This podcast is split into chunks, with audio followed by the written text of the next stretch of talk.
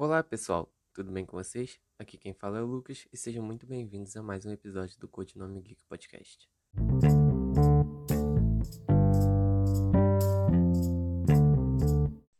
Para o décimo episódio do Codinome Geek Podcast, eu resolvi trazer mais um, mais um assunto muito importante é, para todos os leitores, é, todos os tipos de leitores, tanto leitores de terror, leitores é, que, curtem, que curtam uma ficção, todos os tipos de leitores.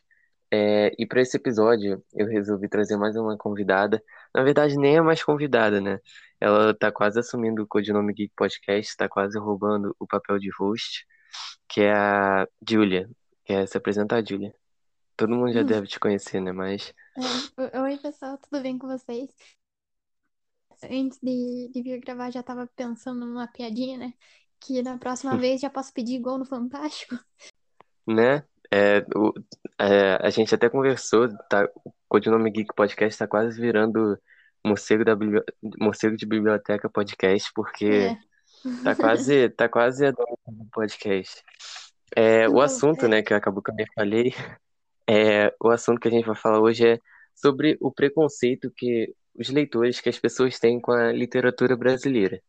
E já aproveitar o que eu falei, hoje praticamente eu vou ser o convidado do podcast, porque a Júlia que vai falar, vai puxar assunto que eu tava pensando em, em fazer um podcast sobre isso já há algum tempo, e eu conversando com a Júlia, e ela falou, cara, eu acho isso su- super legal, a minha mãe é professora, e eu posso ver isso com ela tal. Então, a gente resolveu gravar esse podcast, e ela que vai tomar a frente disso, ela que vai puxar os assuntos. É, quer começar, Júlia? Por onde você quer começar, né? Bom, primeiro, é um assunto que eu acho que é muito polêmico é a questão da obrigatoriedade, né, da leitura nacional durante é, o período escolar. E essa leitura nacional não se dá com, com livros que vão cativar os alunos, livros que vão fa- fazer os leitores se apaixonarem por aquele estilo, eh, se tornarem leitores ávidos realmente, quererem buscar mais livros nacionais. Não, é justamente o contrário. Então, é, conversando com o Lucas, ele me contou um pouco sobre a experiência dele com os livros nacionais. Eu acho que seria muito interessante, Lucas, você dar o seu parecer, sua opinião sincera a respeito disso, em especial quando você estava no período da escola, que é um período que todo mundo passa, em regra, né? É, dessa, dessa obrigatoriedade de livros nacionais clássicos em especial. Para você, como que foi essa fase? Então, é é exatamente isso que, você falou. A obrigatoriedade que as escolas impõem sobre é, os alunos na- nas aulas de literatura ou nas aulas de português, elas, elas não aproximam as pessoas dos livros, elas afastam. É essa questão. Eu, eu realmente, assim, eu, eu tive um um histórico com a literatura brasileira muito, fra- muito fraca, porque é, não, não, eu não sentia assim uma atração pela literatura brasileira. Só teve dois livros brasileiros que eu li. E assim, foram livros bons. Foi, foram livros que me chamaram a atenção. Eu acho que deveria ser mais assim. Não puxar uma, uma leitura, literatura clássica. Não puxar uma li- literatura clássica difícil, no caso, né? É, é, eu li dois livros. Um é o A Droga da Obediência, que é muito famoso é, Uhum, do Pedro Bandeira. Ele é, tinha até uma saga, né, do Pedro Bandeira, que é A Droga da Obediência, A Droga do Amor e, e alguns outros que eu esqueci, mas eu só li A Droga da Obediência e eu li O Mistério dos, dos Cinco Estrelas. Esse, é, ele é famoso também, mas não tanto. É, é, é um livro do Marcos Reis, Marcos Reis, que a história é bem, bem interessante, que é um garoto que encontra um cadáver e e o desenrolar da história é isso, né? E é bem interessante isso. É, esses livros eles tinham um assunto muito interessante que conseguiam prender os, é, os leitores, os alunos, os, os jovens, né? Não é, né, como alguns outros, outros livros. Então, eu tive, assim como grande parte da, popula da população brasileira, eu tive pouco contato. É, e quando eu tive eu não quis ler os livros que indicavam que, as escola, que a escola pedia porque eram livros totalmente desinteressantes, sabe? Então, é, a gente tocou nesse assunto e eu acho que o cerne dessa questão é justamente não o fato dos livros serem nacionais, mas sim a escolha dos livros. E eu acho que o Sim, primeiro aspecto que a gente tem que é, destacar aqui é que a culpa não é dos professores que escolhem esses livros, porque assim, é, a obrigatoriedade é muito mais profunda. Se o professor não passar, o aluno vai para o Enem, para o vestibular despreparado. Então, assim, o professor está fazendo a obrigação dele ao passar, nem que seja por cima, aqueles livros que estão na listagem para os principais vestibulares e tudo mais. Então, esse tema é muito mais profundo do que simplesmente a escola que a pessoa estuda ou é, o professor que está lecionando, né? É, a grande questão seria o nosso sistema de ensino que ele não tenta estimular o, a leitura desde a, a, a, a tenra idade, né, por assim dizer. Muito pelo contrário, eu acho que essa questão de escolher livros clássicos, rebuscados, difíceis, é, só afasta os alunos, como o Lucas falou, ele sequer tocou nos livros, né, que foram indicados é, durante esse período, como assim, é, Machado de Assis. Eu acho que tem muita gente que só de ouvir esse nome já tem dor de barriga, já tem um, meu eu Deus do mesmo. céu, que... É, então... Só que não é assim. O que que acontece? Tem muitos livros muito bons do Machado de Assis, muitos até nem tão rebuscados, né? Claro que é uma linguagem de outra época, ele tem até uns termos que, que são assim meio da área jurídica, é, que a gente vê muito hoje em dia, né? Não é uma coisa que um aluno que tá, sei lá, no nono ao terceiro ano, né?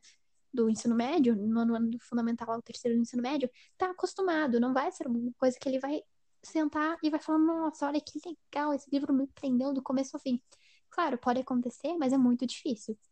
Então, é, eu acho que junto, conciliando é, é, essas leituras obrigatórias, o professor não pode mudar elas, né? Mas ele pode sim conciliar com outras, seja nacionais ou não, mas em especial nacionais, porque esse é o tema do nosso podcast de hoje, né? É, ele pode conciliar é, é, indicações de livros que realmente vão interessar os alunos. Porque, assim, o, o grande objetivo, eu acho que do professor não é simplesmente tacar informação, falar sobre aquele assunto, mas sim instigar os alunos a querer aprender mais, a querer ser pessoas melhores, mais cultas, enfim, buscar realmente conhecimento. É o, o, o entendimento que eu tenho de vida em relação aos professores. Então, os livros que o Lucas citou, Pedro Bandeira, é, os outros eu não conheço na realidade, nunca li esses dois que ele citou, só que foram livros que marcaram ele, porque tanto é que ele se lembra desses dois, mesmo não sei quando que ele leu, né? Mas é, a grande questão é conhecer autores que vão fazer um jovem se sentir parte daquilo. Então, assim, é, não colocar diretamente um Machado de Assis, um ou, é, sei lá, qualquer autor. Acho que o Machado de Assis é o que as pessoas mais temem, né? Mas não necessariamente é Machado de Assis. Então, eu gostaria de fazer algumas indicações. Eu sempre fui mais desse lado do terror, do, do esquisito, né? Então, tem três autores da Dark Side, da Dark Side não necessariamente, né? Mas eles três já publicaram pela Dark Side, que são o Rafael Montes, que ele fez Bom Dia Verônica com a Ilana Casoy, é, ele fez Dias Perfeitos, Vilarejo, Jantar Secreto. O César Bravo, que fez VHS, Verdadeiras Histórias de Sangue, e Ultra Carne, ambos para Dark Side.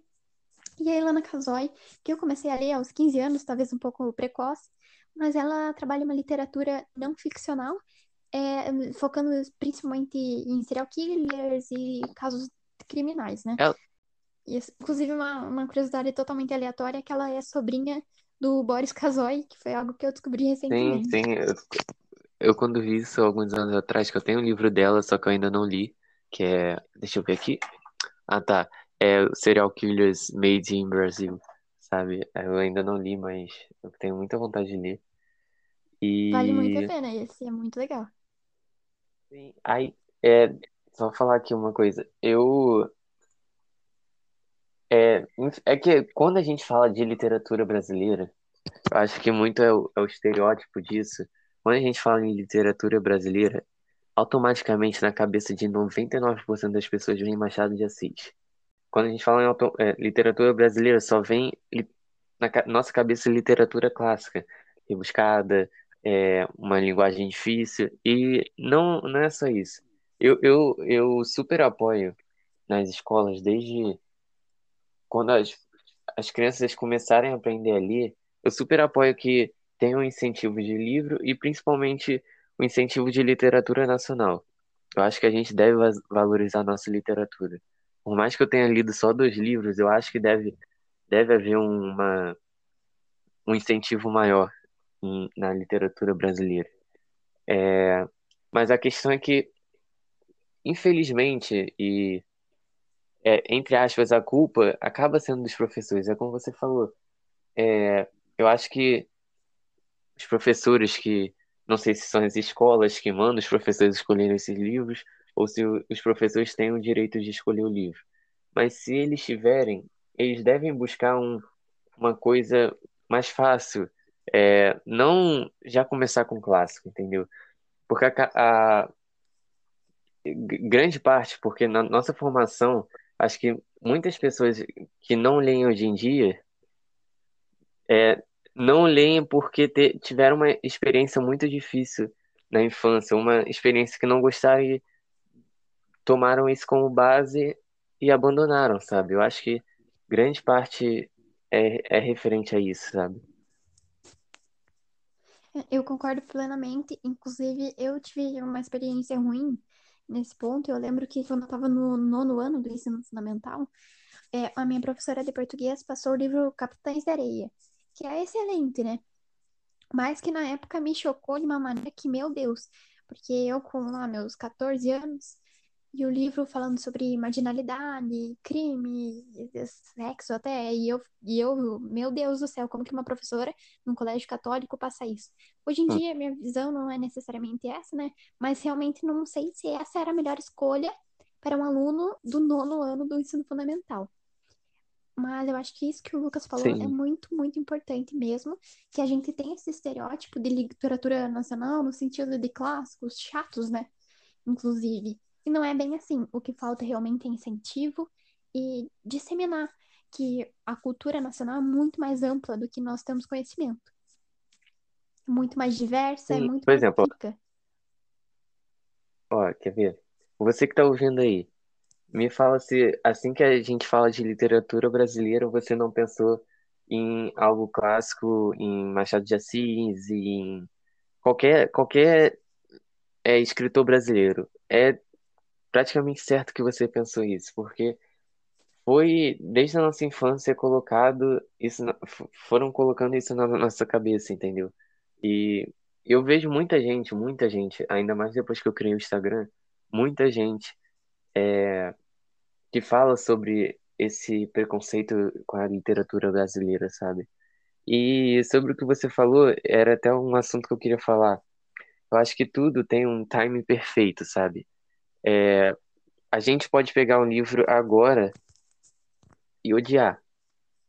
É, pode pegar um livro agora, vai ler e odiar. E você pegar daqui a alguns anos, pegar o mesmo livro e você, sabe, se apaixonar.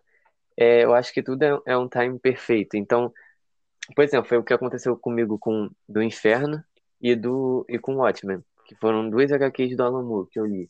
Eu, eu li alguns anos atrás e é a primeira vez que eu li eu tive um ódio mortal e fiquei pensando, caramba, como eu gastei uns 80 reais em cada HQ e odiei. E eu reli as duas esse ano.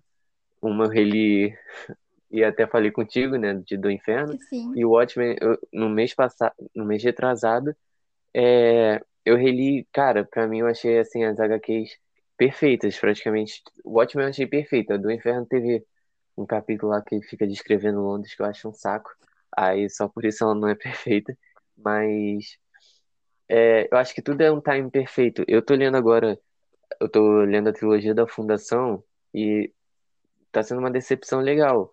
Mas eu acredito, tanto que eu já quero reler quando eu terminar, daqui a alguns anos, eu quero reler porque eu sei que eu acho que eu vou mudar de opinião. porque é uma coisa que acho que eu não tô lendo no momento certo. Então, acho eu acredito muito que é isso. Eu acho que você, se você tiver com no nono ano, no nono ano a pessoa tem quantos anos? Uns 14. 12, Ah, sei lá. 14. É, 13, sei lá, tanto 14. faz. Vamos supor, com 13, você pegar um, um Machado de Assis com uma linguagem super difícil, sabe? Não, não é não é difícil, né? É porque é é de outra época, como você disse. Pegar uma linguagem de outra época. Óbvio que você vai, sabe, é, odi- odiar Machado de Assis. Você não vai, não vai conseguir entender. E você não conseguindo entender, você vai pensar, caramba, nunca mais quero saber desse escritor na vida. E se você pegar com 13 anos, você vai achar isso. Mas se você nunca tiver contato com ele, e sei lá, você com seus 30 anos, pegar pra ler Machado de Assis, pode ser que, tipo, você ache o escritor perfeito, sabe? É, ou mesmo se você tiver lido com 13 anos e relido com 30, você vai ach- achar, assim, vai ter uma visão totalmente diferente. Então, acho que muito, muito é sobre isso, é sobre o, o perfeito. Porque Você precisa ler uma coisa que esteja adequada à sua idade, principalmente na, nessa época que a gente está formando a nossa cabeça, entendeu? Essa época de 10 a 14 anos, a gente está moldando nossa cabeça. Então não adianta pegar uma, uma leitura muito difícil, você tem que pegar algo que se encaixe com a tua idade, sabe? Não, com certeza. A- Até o contrário também. Porque se a gente pegar livros que é, são recomendados para essa faixa, né, de 14 anos, efetivamente, e ler agora, por exemplo, eu com os meus 20 anos, com certeza a nossa perspectiva vai ser diferente. Talvez a gente não goste, mas pense assim: poxa, se eu tivesse lido isso com tantos anos, eu teria gostado. É, Eu tive, inclusive, essa experiência com um livro nacional chamado O Sorriso da Hiena, do Gustavo Ávila. É um livro que falam bastante bem a respeito, e eu tenho certeza que eu teria gostado se eu tivesse lido mais cedo. Só que eu, claro, com, com o passar do tempo, a gente vai adquirindo conhecimento, maturidade, como o Lucas falou, normal. E é, eu percebi muitos erros técnicos, sabe? Em relação à profissão dos person das personagens e muitas coisas absurdas que teriam passado totalmente batido pra mim quando eu tinha é, a faixa etária é, mais adolescente, assim, Sim. sabe? 14 anos por aí. Então, eu, a, essa experiência é totalmente diferente, dependendo da tua idade, dependendo da maturidade. Não tem como você É, é, não tem como você querer pular etapas e nem voltar etapas, porque não, é, não adianta, né? A gente não vive numa máquina do tempo. sim, é, é a mesma coisa desse livro que eu li do Marcos Rey, que é O Mistério dos Cinco Estrelas. Que, cara, pensa, é um garoto, garoto entre aspas, deve ter uns 15 anos, sei lá, é que era um mensageiro, aí ele encontra um corpo embaixo de uma cama. Cara, eu me lembro que na época que eu li, eu fiquei assim, em choque. Aí eu me lembro que eu peguei o livro ler e eu, assim, eu fiquei apaixonado pelo livro, porque, sabe, era um mistério e tal. E eu fico pensando, cara, hoje em dia, óbvio que é um livro que não é pra eu reler. É um livro que ficou assim, marcado pra mim, não é pra eu reler, porque se é um livro infanto-juvenil sobre assassinato, imagina como deve ser um livro assim.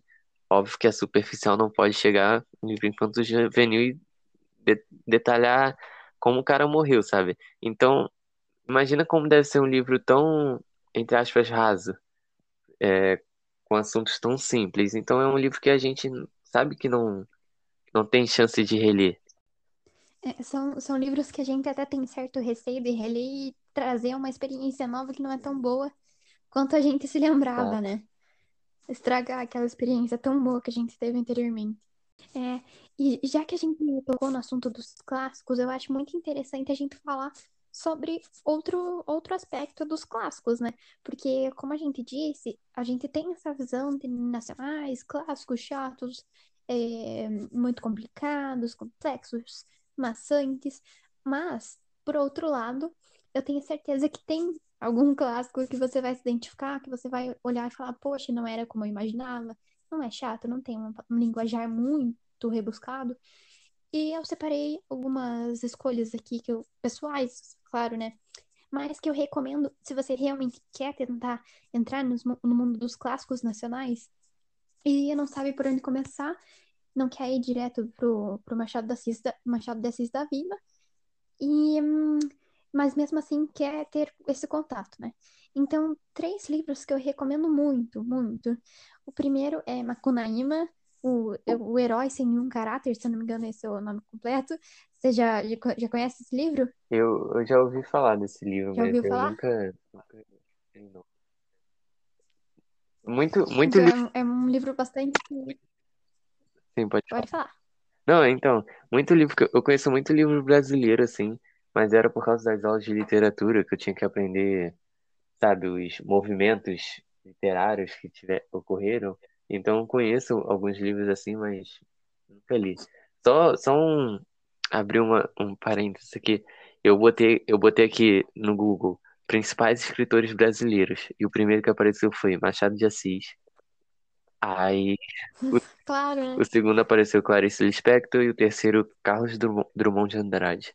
Então já vem o primeiro Machado Nossa, de eu Assis, amo. sabe? Então, Amo Carlos Drummond de Andrade. Amo. Mas É, continue aí. e é um nome que às vezes não é tão lembrado, né? Sim, É, De primeiro, assim, mas... Enfim, é... Macunaíma é um livro bastante interessante, bem crítico, cômico.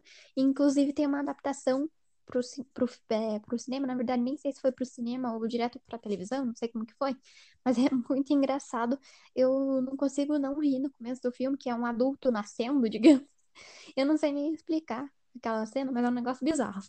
Então eu recomendo tanto o livro quanto o filme. É, Bom, o segundo livro que eu vou indicar é O Santo e a Porca, do Ariano Suassuna. É uma peça teatral que eu comecei a ler por obrigatoriedade no nono ano também. É, e eu tava assim, sem nenhuma expectativa, eu comecei a ler despretensiosamente só para me livrar. E eu li numa sentada. E quando eu vi, eu, eu acabei. Foi um livro muito divertido de ler, muito leve, rápido, não tinha uma linguagem muito rebuscada. Eu, particularmente, gosto de peças teatrais. Mas daí é um gosto mais peculiar, porque eu sei que tem muita gente que não gosta. Mas se você quer tentar esse estilo, se você já sabe que gosta, ou quer dar mais uma chance, eu recomendo O Santo e a Porca.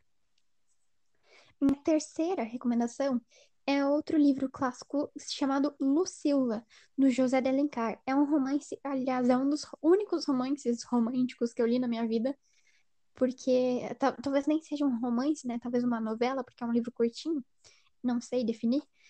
Mas é, eu chorei bastante nesse livro, é uma história bastante marcante. Se você gosta de um drama, de um romance, eu recomendo muito. E sim, o Brasil tem romance, o Brasil tem livros que não são políticos e chatos. Não que os do Machado de Assis e companhia sejam chatos, mas é o estigma que eles têm, né? E eu acho que vale a pena a gente dar essa chance para nossa própria cultura, porque não é qualquer coisa, é, a gente tem um nome muito importante e não é por acaso. A nossa cultura é muito rica, muito diversa e muito linda. A gente não pode é, jogá-la de lado, dispensá-la e só dar chance para os exteriores, né? Para os estrangeiros, aliás, para os que não são daqui. Então, eu acho que a gente tem que valorizar o nacional ou estrangeiro. É, e é, aproveitando a oportunidade, eu gostaria de saber do próprio Lucas, né? O host, o hoster do podcast, as vontades nacionais, as vontades de livros nacionais que ele tem para ler. é só uma pergunta aqui. Tem certeza que eu sou host ou, ou não? Mas, mas enfim, É, é mais- mais ou menos. é, cara, eu vou ser sincero. Eu, infelizmente, assim, não tenho a mínima vontade de ler nada, nenhum, nada clássico, nenhuma literatura clássica. Eu, eu, infelizmente, assim, tipo, eu, eu, eu acredito que não adianta eu ficar forçando, sabe? Se eu não tenho vontade e talvez, sei lá, meio que ler forçado, sabe? Então eu não tenho muita vontade, não tenho nenhuma vontade, sendo, nesse, sendo sincero, de ler escritor clássico como Machado de Assis, como, sei lá, o até Monteiro Lobato, sabe? Eu não tenho vontade de ler. E mas assim, eu tenho vontade de ler, é, principalmente o Rafael Montes e a Ilana Casoy, que você tinha falado, são os dois que eu tenho muito. O Rafael Montes, então, é o escritor brasileiro que eu mais tenho vontade de ler. Eu sou doido para ler o livro dele. É, tenho muita, eu tenho muita vontade mesmo de ler. E Ilana Casoy eu vou, eu, eu quero pegar o livro dela aqui que eu até falei mais cedo para ler. Vou ver se eu pego esse ano ainda, que eu sou doido para ler e buscar melhorar, né, a minha, minha experiência com literatura brasileira. É, não vai ser com clássico, mas continua sendo literatura brasileira e eu acho que é o que importa. É o que exatamente que você falou. É, e quando, que, antes falando, quando a Júlia falou para valorizar a literatura brasileira, você que está ouvindo, não se sinta obrigado que não se sinta obrigado a ah, preciso valorizar a literatura brasileira, vou ler sei lá, Jorge Amado, vou ler, sabe, Graciliano Ramos. Não é obrigado. É, você pode ler é, um, um escritor mais contemporâneo, você pode ler o Rafael Montes, pode ler a Ilana Casoy, que isso é o que vale, é você dar é, valor ao, aos, escritor, aos escritores que tem no seu território, no território nacional, sabe? Então, é o que vale. Pode ser um escritor de 15 anos, um escritor de 20 anos que está começando a escrever agora, isso é valor, isso já é valorizar literatura nacional, entendeu?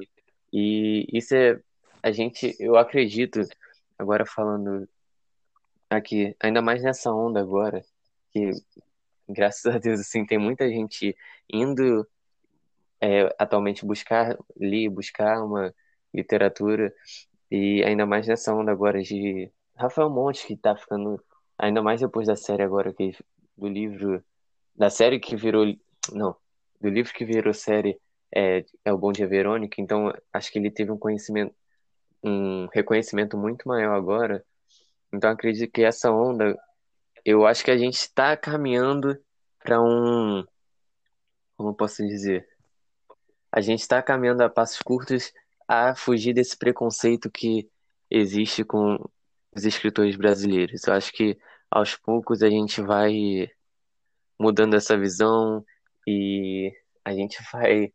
É, daqui a alguns anos a gente vai ter muita valorização aos nossos escritores. Não que agora não tenha, mas é, preconceito assim com a nossa literatura, acho que vai. O, o preconceito com a nossa literatura, com a literatura nacional, vai ser reduzido, acredito eu, a Quase zero. Então, você quer falar alguma coisa, Julie? Sim, eu acho muito interessante isso que você falou realmente. É, é bom a gente lembrar que literatura nacional é aquela literatura produzida internacional, nada mais do que isso. Então, literatura nacional não é obrigatoriamente clássica, não é obrigatoriamente feita, aquela feita há 100 anos, há 200 anos, que seja é literatura produzida no nosso território, no nosso país, e a gente tem que ter orgulho disso. Não importa quando e por quem foi produzida. Sim, é, ainda mais que a gente tem esse Instagram e a gente segue pessoas, a gente segue muita gente que, tipo, é, sei lá, tem uns 20, 22 anos e tá lá, autor desse livro, autor daquele livro. E é muito legal você chegar um dia e pegar esse livro para ler é uma coisa que eu tenho muita vontade de fazer. Isso já você já vai estar tá contribuindo muito para literatura nacional, entendeu? Acho que é, é assim que a gente vai fugindo desse estereótipo. Então, você pegar um, um, um Instagram literário aí e tiver lá, ah, autor desse livro, pega, compra lá na Amazon, ajuda esse autor que está começando agora, que está é, pensando em, em embarcar nessa, nessa aventura de ser escritor, então ajuda ele, você comprando o livro dele vai dar um incentivo legal, ele vai continuar nisso e eu acho que assim, assim a gente vai fugir desse estereótipo. É, e, e, lembrando assim que dar valor para a cultura não é ser obrigada a ou ler alguma coisa que você não está gostando, é você dar oportunidade. Você não é obrigado a gostar de tudo, ninguém vai gostar de tudo que é produzido aqui, mas você pelo menos vai ter tentado. Assim como você vai ler livros estrangeiros que você não vai gostar e outros que você vai adorar. Sim, sim. É, por exemplo, eu, eu, eu tô aqui, eu sou host um podcast, eu tô aqui com um convidado falando de literatura brasileira e eu não li clássico, eu não li quase nenhum livro brasileiro. A Júlia, que já, pelo que ela falou, que já deve, deve ter lido os mil livros. É, eu, eu não li nenhum clássico, eu nunca li um escritor clássico também. Li só dois livros. Óbvio que eu tenho vontade de ler mais livros, mas não tenho vontade de ler nenhum clássico e tô aqui falando, tipo, porque por mais que eu não tenha lido, eu sei valorizar a importância que cada um teve.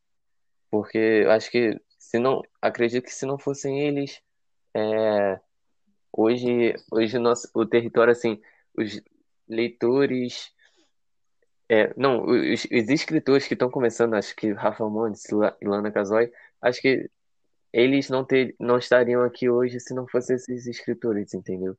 Então, tem que saber valorizar. Assim como vai chegar daqui a alguns anos e um, um escritor vai falar, eu tive como base o Rafa Montes, eu tive como base a Ilana Casoy, eu tive, sabe? Então é é assim que vai, sabe?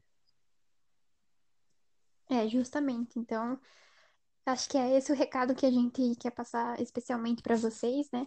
De não ter esse preconceito, não julgar um livro pela nação, né? Não é nem pela capa, é pela nação nesse caso. E dê uma chance para os nossos escritores. É, é isso, pessoal. Eu espero que vocês tenham chegado até aqui. Espero que vocês tenham gostado. É, se vocês gos- tiverem gostado, vai lá, fala tanto no meu perfil ou no perfil da Júlia. O, o meu é o arroba codinome.geek e o dela é o arroba morcego de biblioteca. E dá, dá seu feedback, tanto positivo quanto negativo, é muito importante. E eu queria mais uma vez agradecer a Júlia, ou ela que deve me agradecer porque eu que fui convidado, mas é, eu queria agradecer, eu queria agradecer a Júlia é, por mais uma essa participação, ela que já é aqui é, cofundadora já de casa. Então, obrigado, Júlia, Eu que é, agradeço. por ter contribuído com com seu conhecimento aqui pro, pro episódio. Então, valeu mesmo. E quer se despedir? Tem alguma coisa para falar? É, obrigada por ter ouvido o Morcego Geek, que é esse o nome da classe aqui, né? Obrigada por terem ouvido até aqui. Espero que tenham curtido e, como o Lucas falou, deem o feedback de vocês, que a gente adora saber a opinião alheia. É isso. Valorizem o, a literatura nacional. É isso, pessoal. Valeu, e esse foi mais um episódio do Codinome Geek Podcast. Valeu.